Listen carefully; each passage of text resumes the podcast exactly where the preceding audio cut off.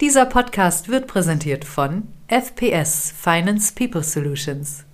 Sie sind Private Equity Investor und suchen für Ihre Portfoliounternehmen Top CFOs und deren Teams? Better call Paul. Mehr dazu auf www.financepeoplesolutions.com.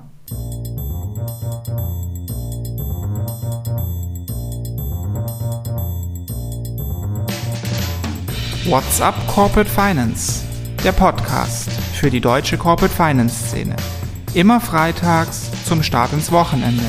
Mit spannenden Gästen aus der Banking-, Berater- und Finanzinvestor-Szene.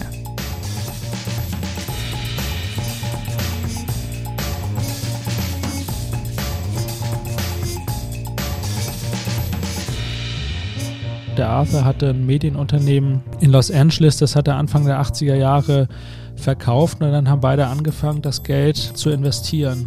Also auch für amerikanische Verhältnisse damals, äh, 84 äh, war die Gründung ähm, relativ früh. Und ähm, ja, da ist LLCP und auch unser Structured Equity, wie wir es nennen, Approach äh, entstanden. Wir haben weniger Bankfinanzierung ähm, in den Strukturen und dazu geben wir noch ein bisschen Structured Equity, das ist sozusagen Fremdkapitalelement, eine Tranche, die noch rein strukturiert werden kann. What's up, meine lieben Podcast-Freunde? Heute wird es bei uns mal amerikanisch, denn es ist mal wieder soweit. Ein US-amerikanischer Private Equity Investor hat den deutschen Markt für sich entdeckt und wagt den Sprung über den Teich. Levin Leichtman Capital Partners. So, weil ich das jetzt aber heute ganz sicher nur einmal richtig ausgesprochen bekomme, plädiere ich doch ganz hart für die eingedeutschte Kurzform LLCP. Und LLCP hat seinen Hauptsitz in der Stadt der Engel, Los Angeles, hat aber vor kurzem auch ein Office hier in Frankfurt in Manhattan eröffnet. Geleitet wird es von meinem heutigen Gast, Matthias Tappert. Den hat LLCP nämlich für das Projekt vom Bad Homburger Mittelstandsinvestor HQ Equita losgeeist. Und für den hat er seit elf Jahren Deals gemacht. Seit 2019 als Partner, wie uns sein LinkedIn-Profil verrät.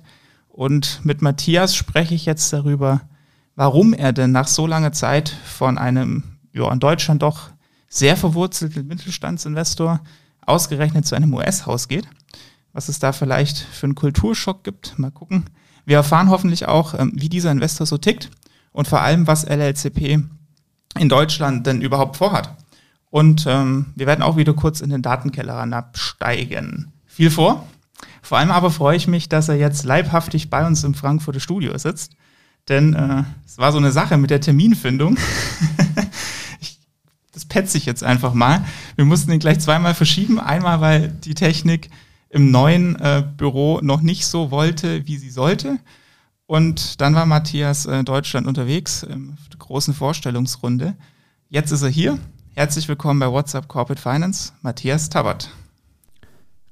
Ja, hallo Philipp, vielen Dank für die nette äh, Anmoderation. Ähm, vielen Dank auch nochmal für die Einladung, freut mich. Ähm, ehrlicherweise das erste Mal in so einem schön professionellen, nagelneuen Studio, also dir auch nochmal guten Start hier in, im neuen Zuhause mit deinem, mit deinem Podcast. Vielen Dank.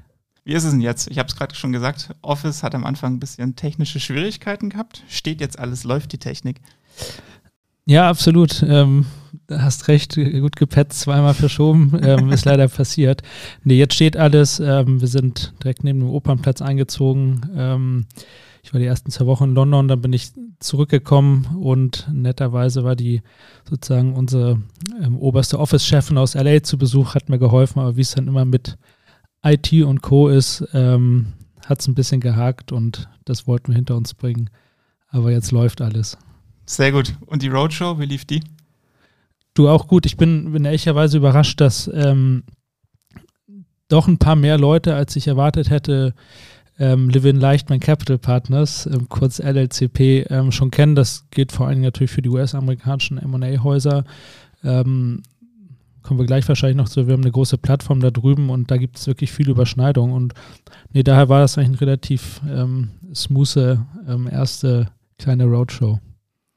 Hm, wie viele Adressen hast du da abgeklappert? Wo warst du da überhaupt unterwegs? Ähm, Im Wesentlichen Frankfurt, München, ich glaube bei den, bei den üblichen ähm, Adressen. Äh, müsste ich nochmal nachzählen, aber zwei Hände voll waren es wahrscheinlich. Aber es gibt einfach, hat sich jetzt, glaube ich, auch schon rumgesprochen, daher ähm, einfach auch so viele Gespräche ähm, informell mit dem, mit dem ganzen alten Netzwerk. Also das ist wirklich gut angelaufen. Über die Strategie und was LLCP, ich traue mich nicht nochmal den Namen auszusprechen, ähm, was sie genau vorhaben, sprechen wir gleich drüber. Ähm, erstmal aber ein bisschen über dich.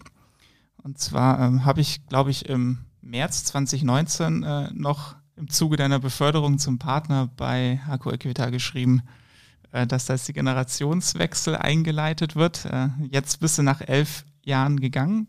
Ähm, führ uns doch mal so ein bisschen dadurch dein Befinden durch. Was waren denn die Gründe, warum du den Schritt gegangen bist? Ja, der Artikel damals, der war, der war in der Tat sehr, sehr schön von dir. Ähm, genau die Frage wurde mir in den letzten Wochen natürlich öfter, öfter gestellt und in den letzten Monaten.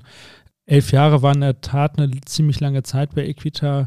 Als Junior sozusagen eingestiegen, dann die letzten drei Jahre, wie du sagtest, als, als Partner, einer von fünf äh, und auch im Investmentkomitee. Das war, da haben wir, glaube ich, viel, viel bewegt in den drei Jahren. Ähm, in der Tat unseren Generationswechsel ähm, auch selber durchgeführt. Ähm, eigentlich rundherum, ja, gebe ich dir recht, eine gute, gute Situation. Ähm, das war insgesamt eine persönlich wie auch beruflich ähm, prägende, glaube ich, aufregende und, und auch erfolgreiche Zeit.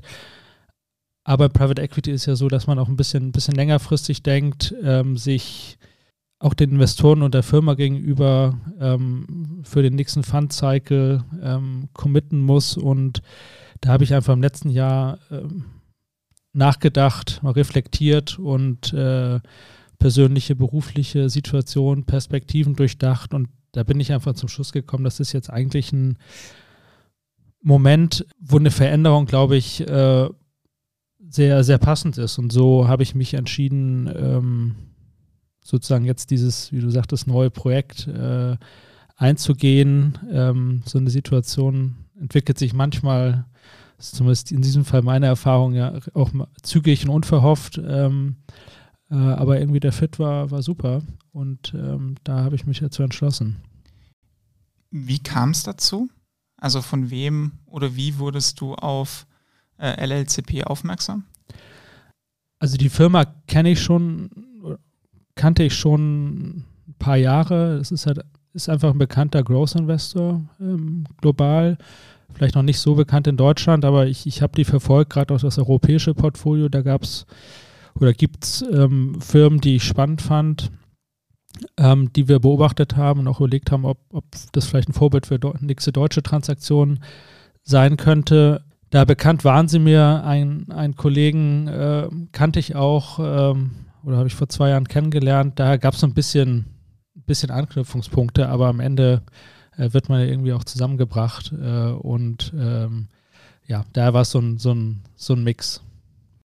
Ich muss gestehen, auch wenn du äh, sie schon mal gehört hattest, ich war da komplett blank. Das heißt aber auch nichts. Erzähl uns doch mal, was das für ein Laden ist. Also in einer Nutshell, ohne jetzt deine wahrscheinlich gerade frisch eingeimpfte äh, Corporate Präsentation einmal vorzubeten. Ja, genau. Ich glaube, wir steigen ja wahrscheinlich hier und dort noch ein bisschen ein. Also genau. ähm, LCP, wie du schon anmoderiert hast, ist ein, ist ein US Private Equity House, das über verschiedene Fondsplattformen in ja, am Ende mittelständische Wachstumsunternehmen in Nordamerika und seit ein paar Jahren halt auch in Europa investiert hat eine lange Geschichte, äh, gehen wir vielleicht auch gleich noch darauf ein, ähm, sehr geprägt von dem Gründer-Ehepaar, das immer noch äh, sehr aktiv ist. Ja, und hat mittlerweile eine, eine schöne internationale Reichweite und insgesamt, ein, wie ich finde, ein bisschen differenzierten Investitionsansatz im Vergleich zum, zum ganz klassischen Private Equity. Und daher musste man mich nicht so lange davon überzeugen, dass das wirklich eine schöne sozusagen ein schönes Toolset ist, ähm, um durchzustarten, aber zum anderen finde ich es auch ein, ein, tolles Privileg, jetzt für, für, für einen globalen Private Equity Fonds hier einen so wichtigen Private Equity Markt ähm, zu, zu erschließen. Kannst du uns ein bisschen in die Verhandlungen bzw. die Gespräche mit reinnehmen? Du hast gerade schon angedeutet, dass es nicht so der typische Private Equity Inhaber ist, sondern von einem Ehepaar geführt wird. Genau, also ähm, das, ich mag so Geschichten, ich komme ja auch sozusagen bis jetzt mit Equity aus dem Familienumfeld, äh, das ist jetzt sicher ähm, ganz anderes. Ähm, vielleicht, weil du sagst Verhandlungen, also das, Verhandlungen haben wir eigentlich nicht, nicht richtig geführt. Es ging eigentlich, äh, klar, hatten zig VCs, äh, auch mit dem ganzen amerikanischen Partnerteam und, und auch persönliche Treffen in London, aber eigentlich ging es immer darum, was brauchen wir, was brauche ich, äh, wie ist unser Masterplan hier ähm, Deutschland, Österreich, Schweiz als Markt nachhaltig zu erschließen und hier von der Marktchance zu profitieren. Und in der ganzen Organisation gibt es wirklich ein, ein, großes Interesse ähm, hier für, für Deutschland, äh, Österreich und die Schweiz. Und ähm, ich war eher beeindruckt davon, wie äh, abgeklärt am Ende die LLCP-Organisation ist, ähm, jetzt so ein Büro neu zu eröffnen. Das ist, ähm, gehen wir vielleicht auch gleich nochmal darauf ein, jetzt das, das zehnte globale Büro. Daher hat man hier sehr realistische ähm, Erwartungen und ähm, alles lief eigentlich extrem professionell ähm, und auch sehr schnell ab. Und das, das hat daher sehr gut geklappt. Ähm, zu den ja, Gründern ähm, die haben ja nicht den typischen Pride Equity Manager Hintergrund, wie ich das mal auf der Homepage gesehen habe. Ich glaube, die Gründerin, die, die Lauren Leichtman, die war Anwältin bei der SEC, wenn ich das richtig recherchiert habe. Und äh, der Arthur ähm, Levin war ähm, in einem Radiosender, wenn ich oder hat einen Radiosender gehört oder so, wenn ich ja ein Medienunternehmen Medienunternehmen ja. so ist jetzt ja nicht der typische Investmentbanker ähm, oder Unternehmensberater. Mehr, hast du das gemerkt in den Gesprächen?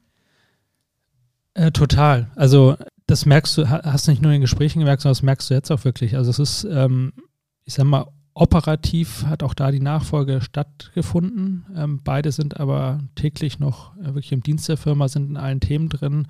Äh, Topfit, mega agil ähm, und ich fand die Gespräche beeindruckend. Wirklich so eine schöne amerikanische Geschichte, äh, wie sie im Buche stehen könnte. Ähm, aber in der Tat, die sind jetzt nicht irgendwie ähm, wie, wie, ich aus einer Investmentbank gekommen und dann ins Private Equity. Ähm, und das prägt wirklich die DNA des, des Unternehmens oder hat es geprägt. Ähm, beide sind Unternehmer durch und durch und in der Tat, der Arthur hatte ein Medienunternehmen in Los Angeles, das hat er Anfang der 80er Jahre verkauft und dann haben beide angefangen, das Geld ähm, zu investieren. Also auch für amerikanische Verhältnisse damals, äh, 84 äh, war die Gründung ähm, relativ früh. Und ähm, ja, da ist LLCP und auch unser ähm, Structured Equity, wie wir es nennen, Approach äh, entstanden. Aber wie gesagt, die, die, ich glaube, das wesentliche Unterscheidungsmerkmal ähm, ähm, kommt eigentlich aus dieser Zeit und das ist nämlich, dass wir wirklich auf zum einen natürlich Top-Unternehmen setzen, aber auch wirklich auf starke Management-Teams. Und ähm, diesen Management-Teams ähm, versuchen wir dann möglichst viel Freiraum und Unterstützung für weiteres Wachstum zu geben. Und dabei, und das ist dann wirklich, glaube ich, dieser Unterscheider, auf den ich anspiele, sind wir ganz klar Enabler, aber nicht irgendwie Besserwisser. Ähm, weil der Arthur hat gesagt, damals hat es ihn schon genervt, dass als er sein Unternehmen verkauft hat, Leute ankamen, ähm, die ihm sagen wollten, wie er es genau richtig macht. Und das ist heute ganz klar der Ansatz von LLCP, Kapitals bereitzustellen und natürlich auch bei Bedarf qualitative Unterstützung. Aber die wirkliche Weiterentwicklung wird von denen getrieben, die die es eigentlich können und auch ihre Märkte besser kennen, nämlich die, die Manager vom Unternehmen. Märkte kennen ist ein super Stichwort. Da äh, prallt ja ein US-Markt auf einen deutschen Private Equity Markt, die jetzt auch nicht unbedingt gleich ticken und wo vielleicht, würde ich jetzt mal sagen, auch noch die Strukturen und Gegebenheiten des Landes sind. Ähm, wenn ich da jetzt mal den Link zu den Banken rüber mache, da wird der deutsche Markt ja auch nicht immer gleich auf Anhieb genauso verstanden, wie er denn tatsächlich tickt. Was ist da dein Gefühl bei, ähm, bei LLCP? Verstehen die, wie der deutsche Mid-Market, äh, Private Equity Mid-Market funktioniert? Oder machen die sich da ein bisschen Luftschlösser? Ja, absolut berechtigte Frage. Äh, und in der Tat ähm, hat man natürlich in, auch in verschiedenen Industrien schon gesehen, wie das, wie das vielleicht gescheitert ist. Aber ich kann das jetzt nicht für andere Häuser beurteilen oder auch, auch Banken, ähm, wie die jetzt ticken. Was ähm, LLCP anbelangt, ähm, muss ich wirklich ganz klar sagen, hier gibt es die, die, die volle Überzeugung, ähm, dass man ohne ein lokales Büro keinen neuen Markt nachhaltig oder keine neue Region nachhaltig ähm, erschließen kann und als wirklich nachhaltig verlässlicher Partner ähm, auftreten kann.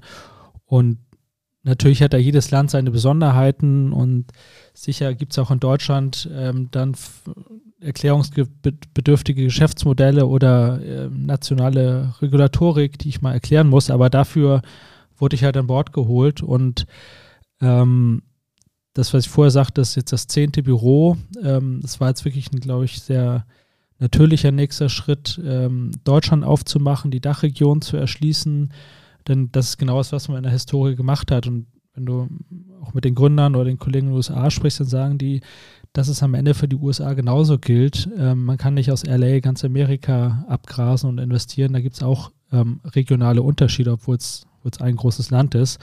Und so tickt die äh, Gesellschaft. Und da muss ich sagen, ähm, nach meiner Beobachtung ist ihnen da ein ziemlich ähm, seltenes Kunststück gelungen, nämlich als US-Fund nachhaltig hier verschiedene Regionen in Deutschland zu erschließen. Das haben die gut gemacht und ähm, ja, da freue ich mich, wie gesagt, jetzt äh, das in Deutschland äh, diese Expansion voranzutreiben.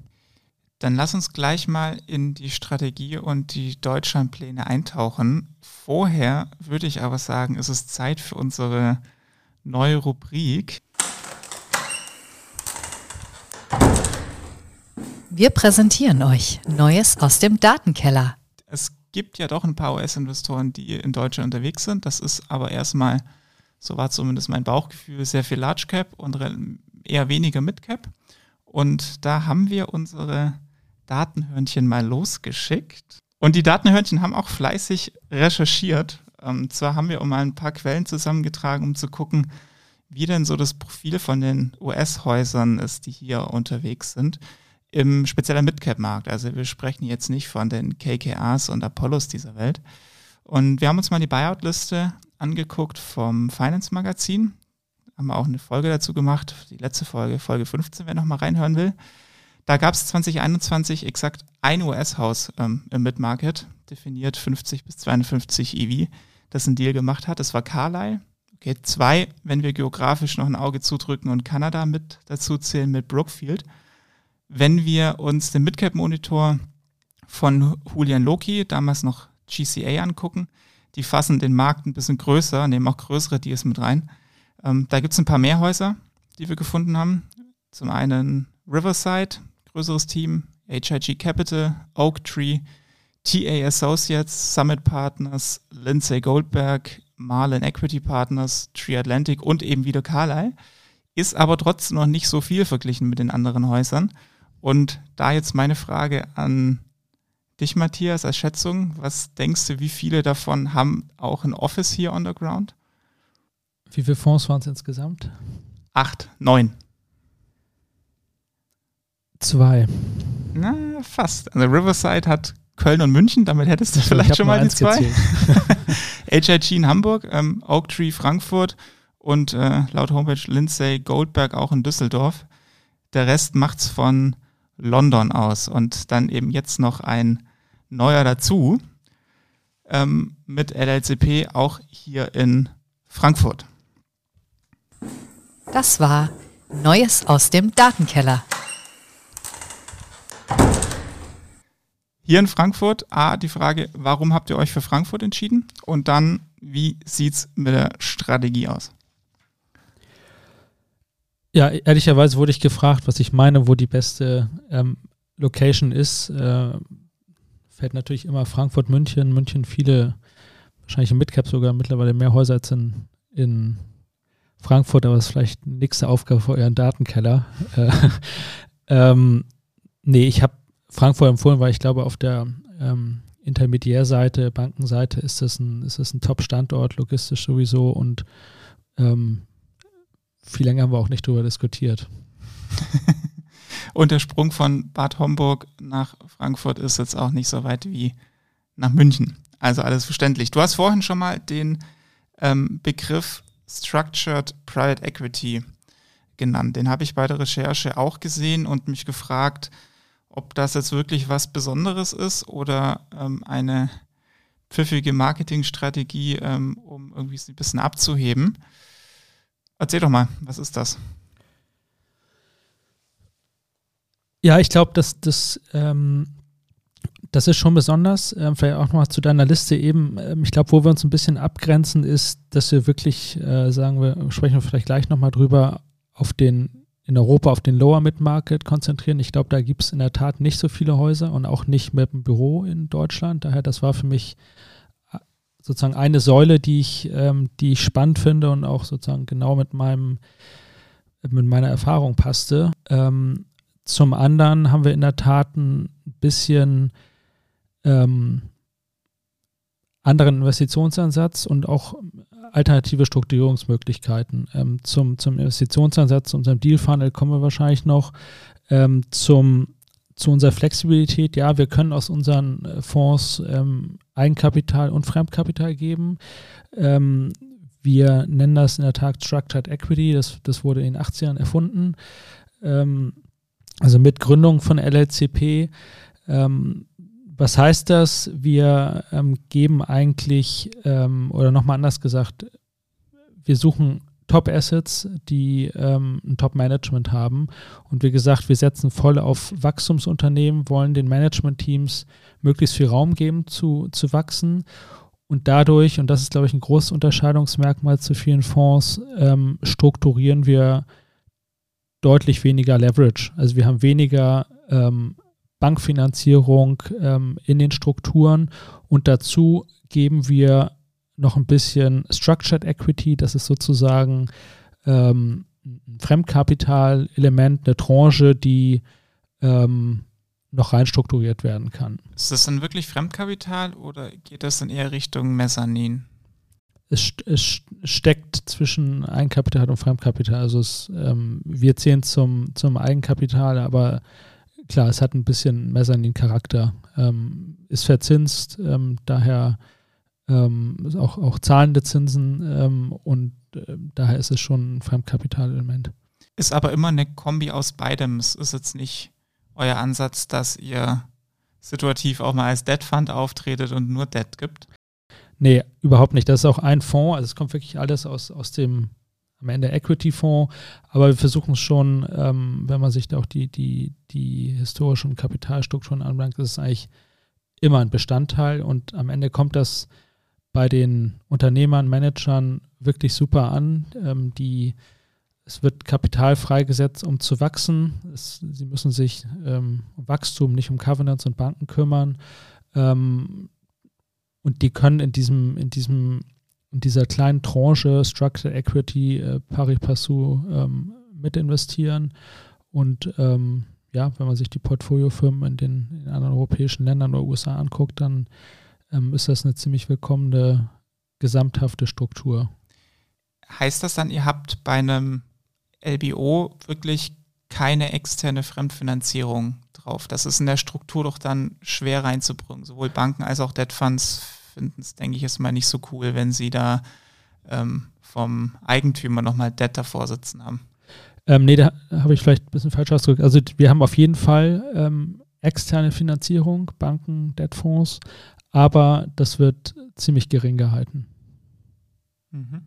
Okay. Und die sind dann ähm, in der Struktur im Rang, stehen die hinter dem Debt von euch?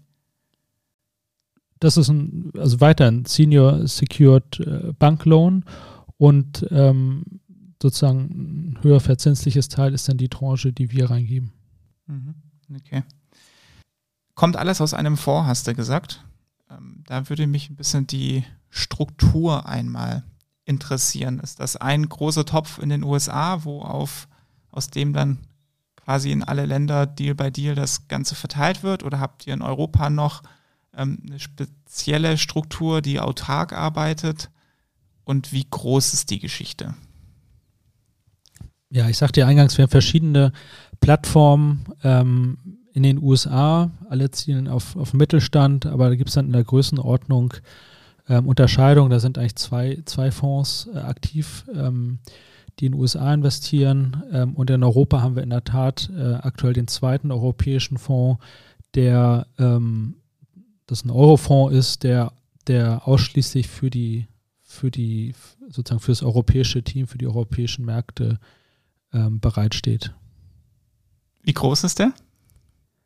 Da würde ich den gewieften Leser einfach mal auf llcp.com verweisen. Da gibt es noch weitere Informationen.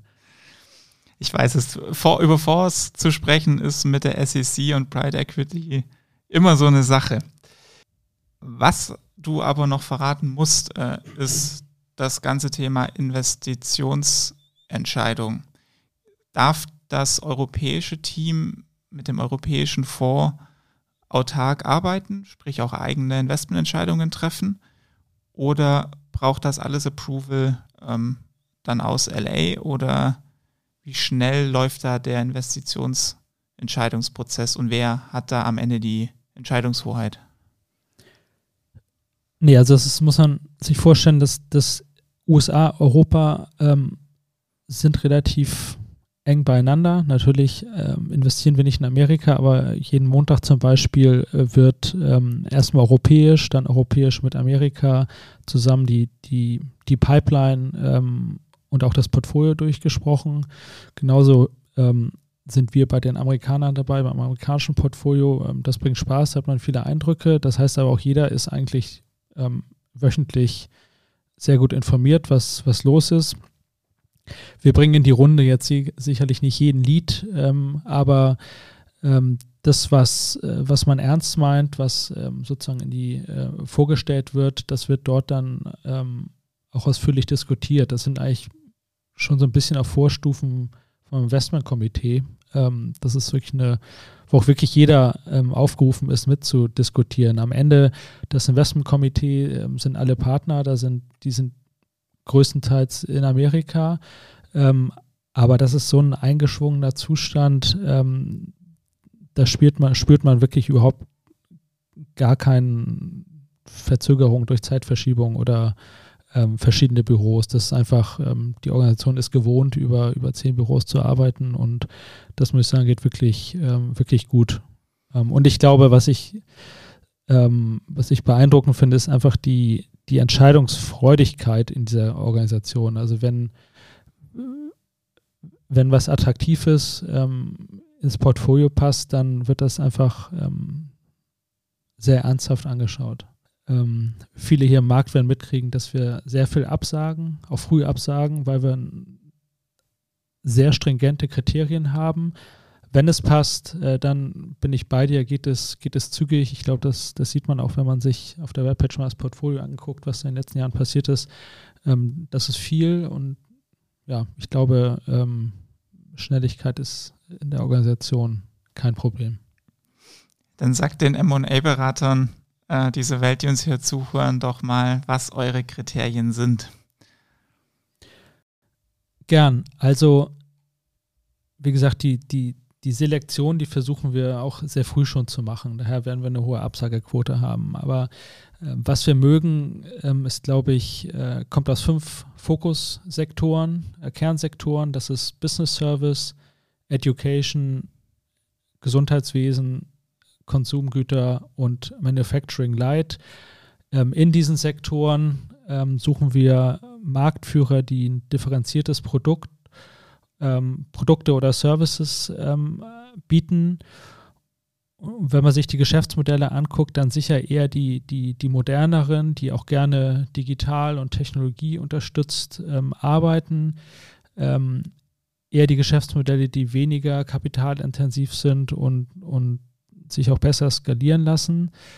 Ähm, und dazu möchten wir Märkte haben, die, die relativ losgelöst vom, vom, vom BIP äh, und unkorreliert zum BIP sind, ähm, mit, mit attraktiven zugrunde liegenden Wachstumstreibern.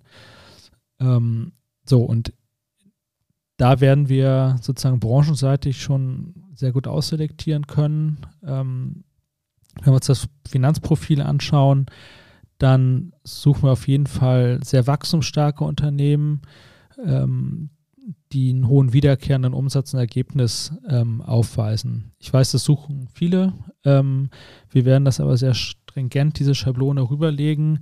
Ähm, wichtig ist, ähm, das wahrscheinlich die, das oberste Kriterium, dass wir, dass wir eine sehr hohe Profitabilität äh, vorfinden. Ähm, sehr gern, hoch heißt bei dir was? Gerne über 20 Prozent. Ähm, also je nach Geschäftsmodell ähm, ist das jetzt nicht, nicht, nicht schwarz-weiß festgelegt, aber eher 20 Prozent und drüber, ähm, weil wir einfach sagen, wir wollen wirklich qualitativ, qualitativ sehr hochwertige ähm, Unternehmen kaufen und dazu ein Top-Management, das aber auch motiviert ist oder Gründer, die motiviert sind, weiterhin oder mit uns zusammen wirklich hohen Anteil selber am Unternehmen zu halten. So, das ist, würde ich mal sagen, die Idealkombination. Also noch ein Healthcare-Software-Dienstleister Pride Equity in Deutschland. Korrekt. du hast ja schon gesagt, was für Sektoren ihr sucht. Wie kommst du an die Deals, beziehungsweise was für Transaktionen suchst du? Du bist jetzt ja erstmal in der One-Man-Show, wenn ich das richtig verstanden habe. Sprich, du hast jetzt nicht die große Vertriebsmannschaft, die ähm, pro Tag drei Mittelständler im Land abklopft und da den großen proprietären Deal-Flow anzieht, wäre jetzt einfach mal meine Unterstellung. Heißt, ihr setzt auf M&A-Berater und Auktionen oder wie ist der Ansatz? Absolut. Also wir sind insgesamt vielleicht nochmal in Europa, ähm, das funktioniert wirklich gut, ein sehr integriertes Team. Es sind elf Leute. Ähm, Hauptteil ähm, bis auf uns dreien in den Regionen in Benelux, Scandi und, und, und Dach sitzen, sitzen in London. Und ähm, ja, klar, in der Struktur wie gesagt, selektieren wir hart vor. Ähm, wenn uns was gefällt, dann ähm, sind wir natürlich da gleich mit dem Team drauf. Aber äh, hast du korrekt gesagt, die, die, die Deal Generation, jetzt in, diesem, in meinem Fall ähm, Dach, ähm, die, die verantworte ich jetzt erstmal selber. Ähm, und vollkommen klar, da wirst du nicht ähm, ausschließlich auf proprietären Dealflow setzen können, sondern das wird im Wesentlichen ähm, über Vermittler äh, MA-Häuser, Boutiquen, Investmentbanken kommen. Ähm, ja, da ich aber sozusagen in meiner angestammten Dies heißt bleibe. Ähm, Die ist wo? 4 Millionen EBITDA aufwärts. Mhm. Und das haben wir vorher auch gemacht. Ich glaube, weißt du selbst, das Netzwerk ist ja das äh, Wichtigste. Ähm, das, das ist vorhanden. Daher ähm, der D-Flow ist bereits jetzt ganz gut. Ähm, daher mache ich mir da eigentlich, eigentlich nicht viel Sorge, aber in der Tat, das ist einfach eine, eine laufende ähm, Origination-Aufgabe ähm, bei den, bei den M&A-Häusern.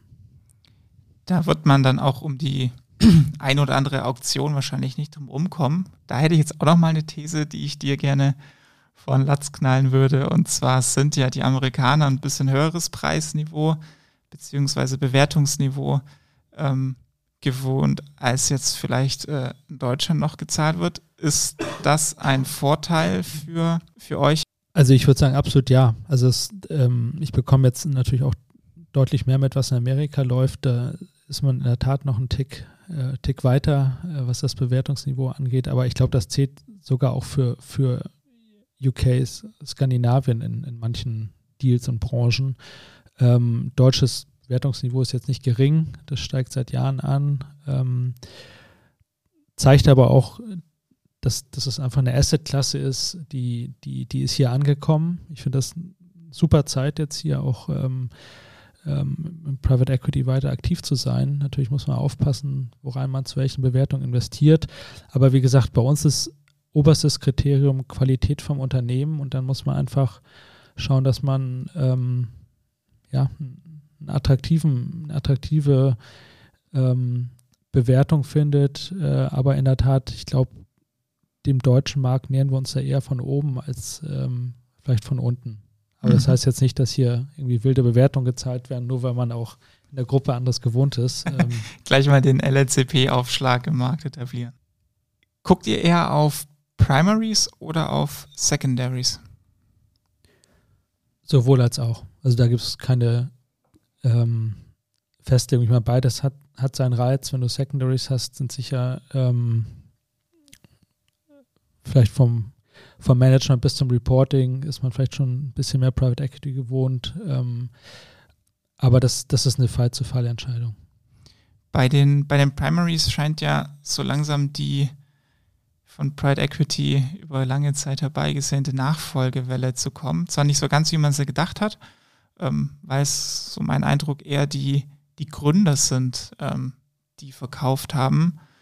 Wie findest du oder wie beobachtest du diesen Trend in Deutschland? Hat Pride Equity da den Mittelstand geknackt?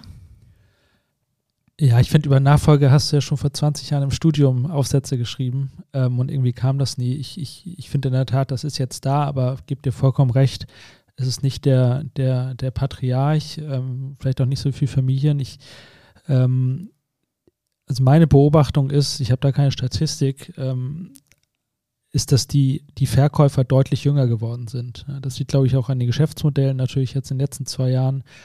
Ähm, seit Corona nochmal ganz neue Geschäftsmodelle hochgekommen, ähm, agilere, modernere Geschäftsmodelle, wo die Gründer, Eigentümer ähm, deutlich jünger sind und ich glaube auch manchmal ähm, sich noch mehr Gedanken machen, vielleicht früher jemanden an Bord zu holen um noch schneller wachsen zu können, gerade auch durch MA. Ich finde da gerade äh, Zukäufe, Add-ons äh, haben deutlich zugenommen bei Plattforminvestitionen und ähm, da ist eine deutlich höhere Offenheit. Aber ich glaube insgesamt, ähm, da sagte ich, finde ich, ist das eine super Zeit, jetzt in Deutschland auch weiter aktiv zu sein.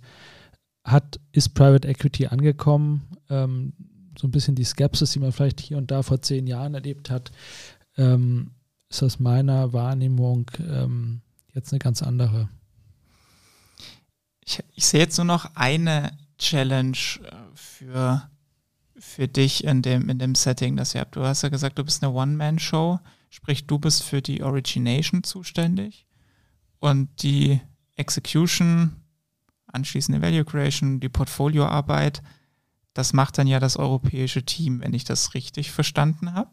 Nee, ich bin natürlich ähm, von Anfang an äh, für die deutschen oder deutschsprachigen Transaktionen ähm, dabei. Also ähm, in den USA ist es in der Tat klar getrennt zwischen Origination, ähm, dann Überleitung nach der Execution ins Portfolio-Team. Ähm, das geht hier nicht. Und das ist genau dieses lokale Verständnis, was man hier in der Organisation mitbringt. Das ist in UK, Benelux, Skandinavien auch nicht der Fall. Ähm, also das, das das wird auch nicht klappen in Europa. Gerade auch in Deutschland mit den vielleicht auch noch ähm, spezielleren Sprachkenntnissen, die man mitbringen muss. Ähm, das, das geht nicht. Also ich in der Tat, ich mache Origination, ähm, dann zur Execution kommt ein Team dazu, aber nicht ohne mich und auch die Betreuung, ähm, ähm, die Betreuung im, im Board, das ähm, wird immer mit, mit, äh, mit mir erfolgen. Mhm. Bekommst du aber perspektivisch auch ein kleines Team dann in Frankfurt mit äh, sich paar Juniors, die ja dann bei der Portfolioarbeit ähm, helfen können. Das haben wir bisher nicht geplant. Jetzt äh, wir starten und dann schauen wir mal, ähm, was die Zeit so bringt. Ähm, aber aktuell haben wir das noch nicht geplant. Also wir bleiben weiter, auch wie bei den anderen Büros, ähm, sozusagen in den lokalen Offices ähm, äh, schmal aufgestellt und auch die Betreuung nachher sind, sind Kollegen aus äh, London drauf. Da haben wir acht Nationen. Das sind diverse Haufen, äh, diversifizierte Haufen. Ähm, und das klappt bisher eigentlich super. Klingt spannend. Ist es auch. Klingt sehr, sehr spannend. Nicht leicht, aber sehr, sehr spannend. Und du wolltest ja nochmal eine Challenge. Zum Challenge ist nochmal ein gutes Stichwort. Machst du mit bei unserem obligatorischen Fragen-Quickie zum Schluss? Ich gebe mein Bestes. Wie immer kurze Ja-Nein-Fragen oder vervollständige den Satz. Hauptsache kurz und knackig. Frage Nummer eins ist eine persönliche. Hast du eigentlich irgendwas mit dem Wohnmobilbauer Knaus Taber zu tun? Nein, ich fahre auch keinen Wohnwagen. Vervollständige bitte den Satz. Die größte Challenge bei LLCP wird es für mich? Ich sehe gar keine, einen ersten Deal zu machen, aber das kriegen wir gut hin. Und am meisten freue ich mich darauf. Ja, einfach die, die, die unternehmerische Aufgabe, jetzt hier was zu starten und einfach an so einer internationalen Plattform zu arbeiten, das ist einfach total bereichernd. Mhm. Werden wir dieses Jahr schon den ersten Deal von dir für LLCP in Deutschland sehen? Ich finde, Pipeline ist gut, wirklich ein paar spannende Sachen jetzt schon nach, nach zwei Wochen. Ich war ein paar Wochen jetzt heraus. Ähm, kann ich mir vorstellen. Aber wir geben uns da keinen Druck, das muss passen und ähm, dann schlagen wir zu. München oder Frankfurt, was ist die bessere Location für Pride Equity? Geschmackssache. Eine Einschätzungsfrage, weil du ja bislang auch sehr stark für ein in Deutschland verwurzeltes Haus unterwegs warst. Vertraut der Mittelständler einem deutschen Pride Equity Haus mehr als einem US-amerikanischen? Ja, nein. Nein, und wir sind am Ende auch ein europäisches mit einer lokalen Präsenz, also nein. Eine These, die ich noch einmal testen möchte. Die Schmerzgrenze bei der Bewertung ist bei US-Investoren tendenziell höher als bei Deutschen. Stimmt oder stimmt nicht? Stimmt. Ähm, ich glaube, die Risikoeinschätzung, mit denen wird ein bisschen anders umgegangen. Und eine allerletzte Frage. Was ist deiner Meinung nach die größte Herausforderung, die die Pride Equity Branche jetzt in diesem Jahr und in den nächsten haben wird? Aus der Hüfte geschossen. Finde eher die Chancen höher als die, als die Herausforderungen. Ähm, ich bin durchweg positiv eingestellt. ist nicht die schlechteste Einstellung für den Job. Wie gesagt, ist eine echt, glaube keine leichte Aufgabe, aber eine super spannende und ähm, auch sehr interessante Aufgabe, ähm, da LLCP nach Deutschland zu bringen. Ich oder wir vom ganzen Team wünschen dir da viel Erfolg. Halt uns da gerne auf dem Laufenden. Und danke, wirklich danke, dass du die Zeit genommen hast, äh, hier zu sein. Und dass es auch geklappt hat. Hat Spaß gemacht. Mir auch. Ähm, war für mich auch eine Premiere. Also vielen Dank, Philipp. Euch auch alles Gute weiterhin. Und wir sitzen ja hier um die Ecke, daher halte ich euch up to date. Klappt, best klappt bestimmt nochmal mit einer Folge. Vielleicht, wenn ihr dann den ersten Deal tatsächlich gemacht habt, den komme ich vorbei. Dann äh, berichten kannst, wenn die SEC nicht zuhört. So, für heute war es das aber ähm, wieder mit WhatsApp Corporate Finance. Ich hoffe, euch hat die Folge gefallen und ihr habt ein bisschen besseres Bild davon bekommen, wer oder was LLCP ist und was die Amerikaner in Deutschland hier vorhaben. Ich freue mich wie immer sehr über euer Feedback zur heutigen Folge und natürlich noch mehr, wenn ihr unseren Podcast abonniert und in der Szene weiterempfehlt.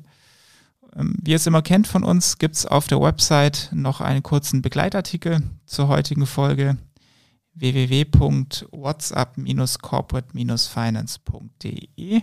Schaut da gerne vorbei und schaltet das nächste Mal wieder ein. Bis dahin wünsche ich euch noch eine amerikanisch greate Woche. Euer Philipp Abdank. Vielen Dank an FPS Finance People Solutions für das Sponsoring der heutigen Folge. Mehr dazu auf www.financepeoplesolutions.com. Redaktion und Host Philipp Habdank. Musik What's the Angle und What a Wonderful Day von Shane Ivers. www.silvermansound.com